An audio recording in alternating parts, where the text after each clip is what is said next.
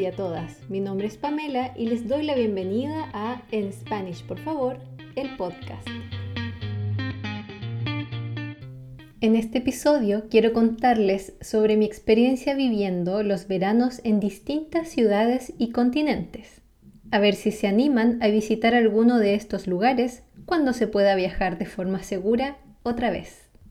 En mi país, Chile, el verano comienza en diciembre y termina en marzo y coincide justamente con el fin y el inicio del año escolar. En diciembre las últimas clases son con un poco de calor y en marzo nadie quiere estar encerrado en la sala de clases. El calor aún es muy fuerte y ni las mejores cortinas ayudan a disminuir el enorme sol que hay afuera. La verdad es que es horrible volver a clases en marzo, porque en Chile aún no es muy común que los colegios ni las casas tengan aire acondicionado.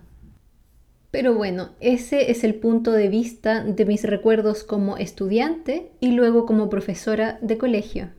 Pero hoy quiero contarles un poco más de cómo se vive el verano en mi ciudad en Chile. Ya les había contado que antes de viajar a Suecia vivía en la ciudad de Concepción, en el centro sur de Chile, donde los veranos son relativamente agradables las temperaturas van desde los veintitantos a los 33 grados y las tardes son siempre más frescas, debido a que es una ciudad más bien costera. Y llegan esos vientos refrescantes desde el mar. Entonces puedes salir con vestido durante el día, pero debes llevar un chaleco para abrigarte en la noche. Pero como también ya les había contado, originalmente soy de San Carlos, un par de horas más al norte un par de horas que hacen una gran diferencia. En San Carlos las temperaturas durante el verano parten sobre los 25 grados por la mañana y a veces hay hasta 37 grados de un calor seco, donde sientes el sol todo el tiempo sobre ti y nada de viento. San Carlos es una ciudad más bien cordillerana, por lo tanto no tiene esa brisa fresca que hay en Concepción. Bueno, debido a ese sol que no perdona, recuerdo mi infancia muy bronceada o tostada, como decimos comúnmente en Chile. Yo siempre he sido morena, pero en verano alcanzaba colores mucho más profundos.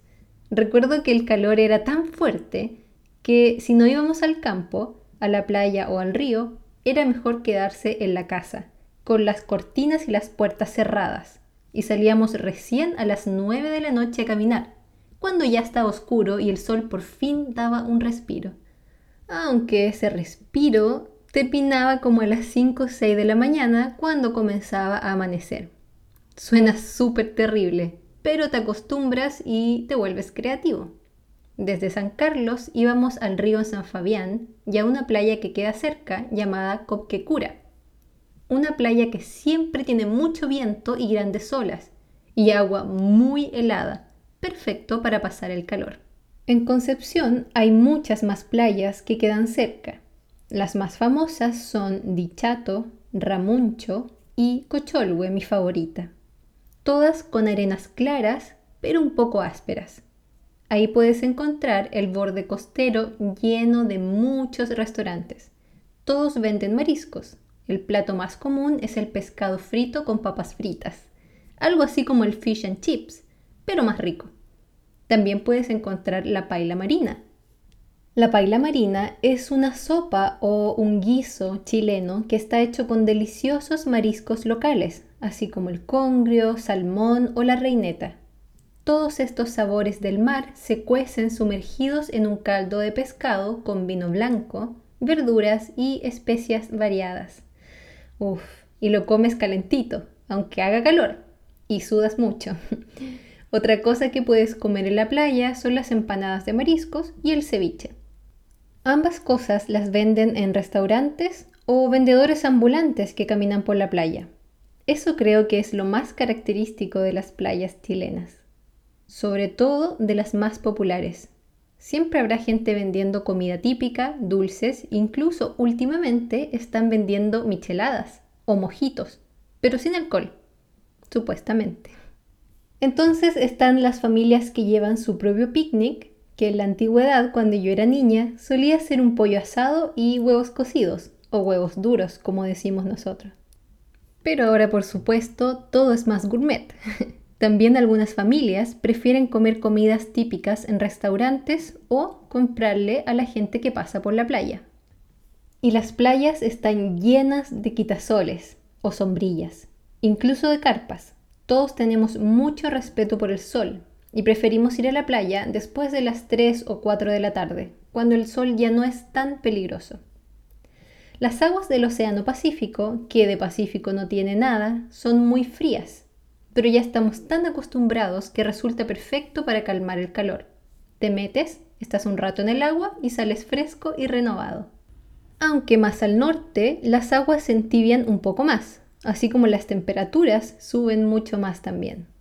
Otro clásico del verano para los chilenos es escaparnos al sur, un destino muy famoso y muy, muy popular es Pucón. Pucón es un nombre mapuche, que en mapudungún significa entrada a la cordillera. Queda en la región de la Araucanía y es una pequeña ciudad turística. Siempre se dice que desde Pucón al sur está la magia. Y es cierto, todo es muy verde y está lleno de bellos lagos y parques nacionales.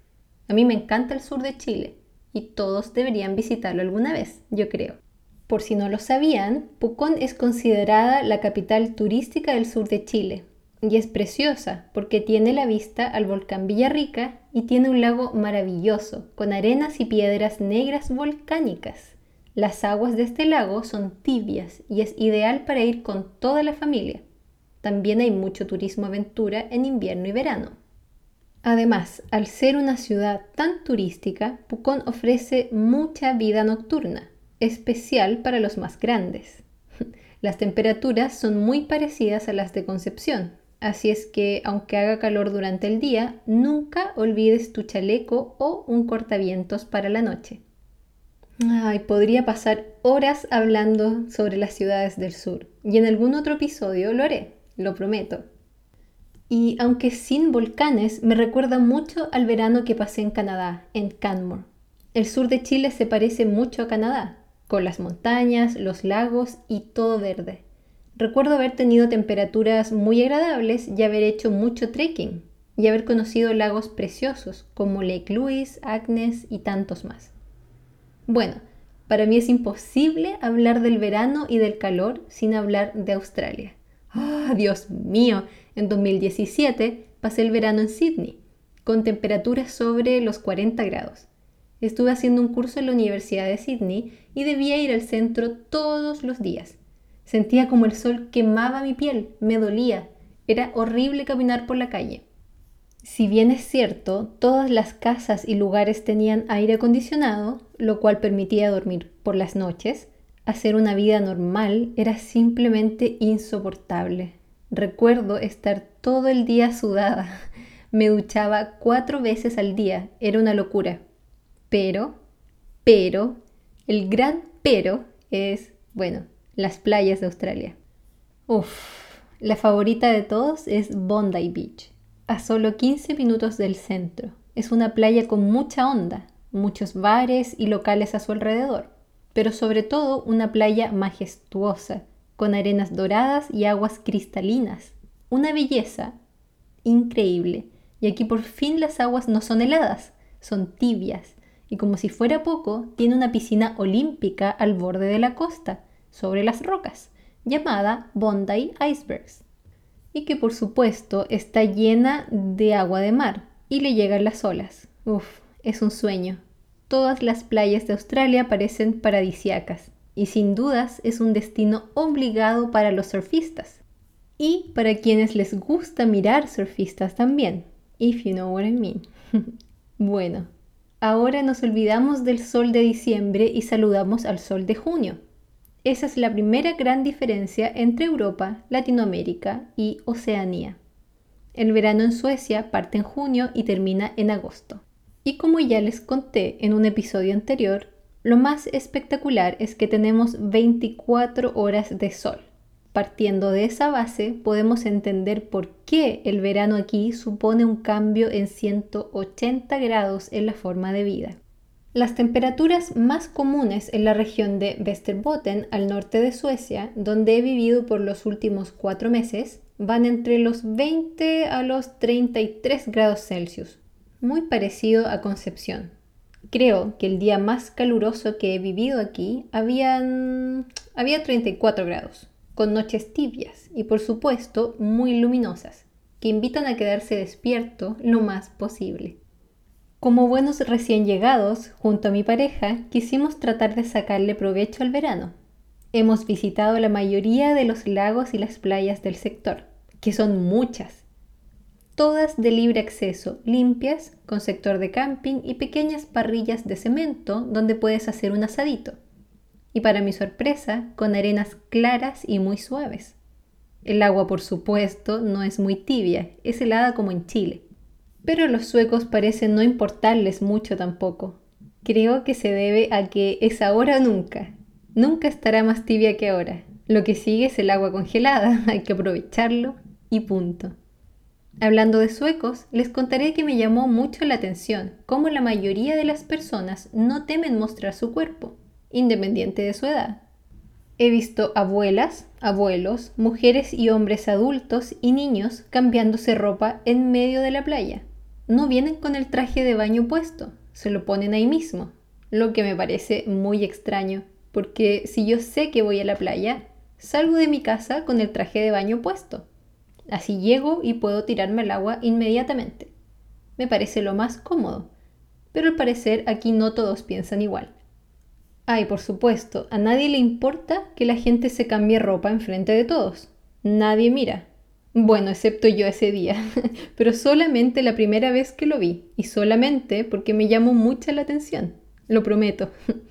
Otro punto interesante es que en las playas no se ven quitasoles o sombrillas. Pareciera que no es prioridad protegerse del sol. En Chile jamás iría a la playa sin quitasol y si no tengo o se me olvidó, siempre habrá gente vendiendo o arrendando algunos en la playa. Bueno, lo que más me gusta del verano aquí es que todos aprovechan cualquier río o lago. No importa si cruza la ciudad o está al lado del centro, no hay ningún impedimento, ninguna ley que prohíba que nades o tomes sol en cualquier parte. Y los suecos lo saben muy bien. Entonces, si mezclas eso con el hecho de que no les importa mucho mostrar sus cuerpos, que no hace tanto calor y que hay luz hasta tarde, y que además puedes hacer asados en la mayoría de los lugares, tienes una perfecta ecuación veraniega, para mi gusto. Aunque muchos suecos prefieren viajar a otros países durante el verano. Supongo que es porque el pasto del vecino es siempre más verde. Un problema que conozco bastante bien y que me hace atravesar continentes en busca de nuevas experiencias. Pero todo lugar tiene su magia y sin dudas, gran parte de la magia está en quien nos acompaña, ¿o no? Un gran abrazo y gracias por escucharme. Recuerden que el Spanish llegó para quedarse. Nos escuchamos pronto. Chau, chau.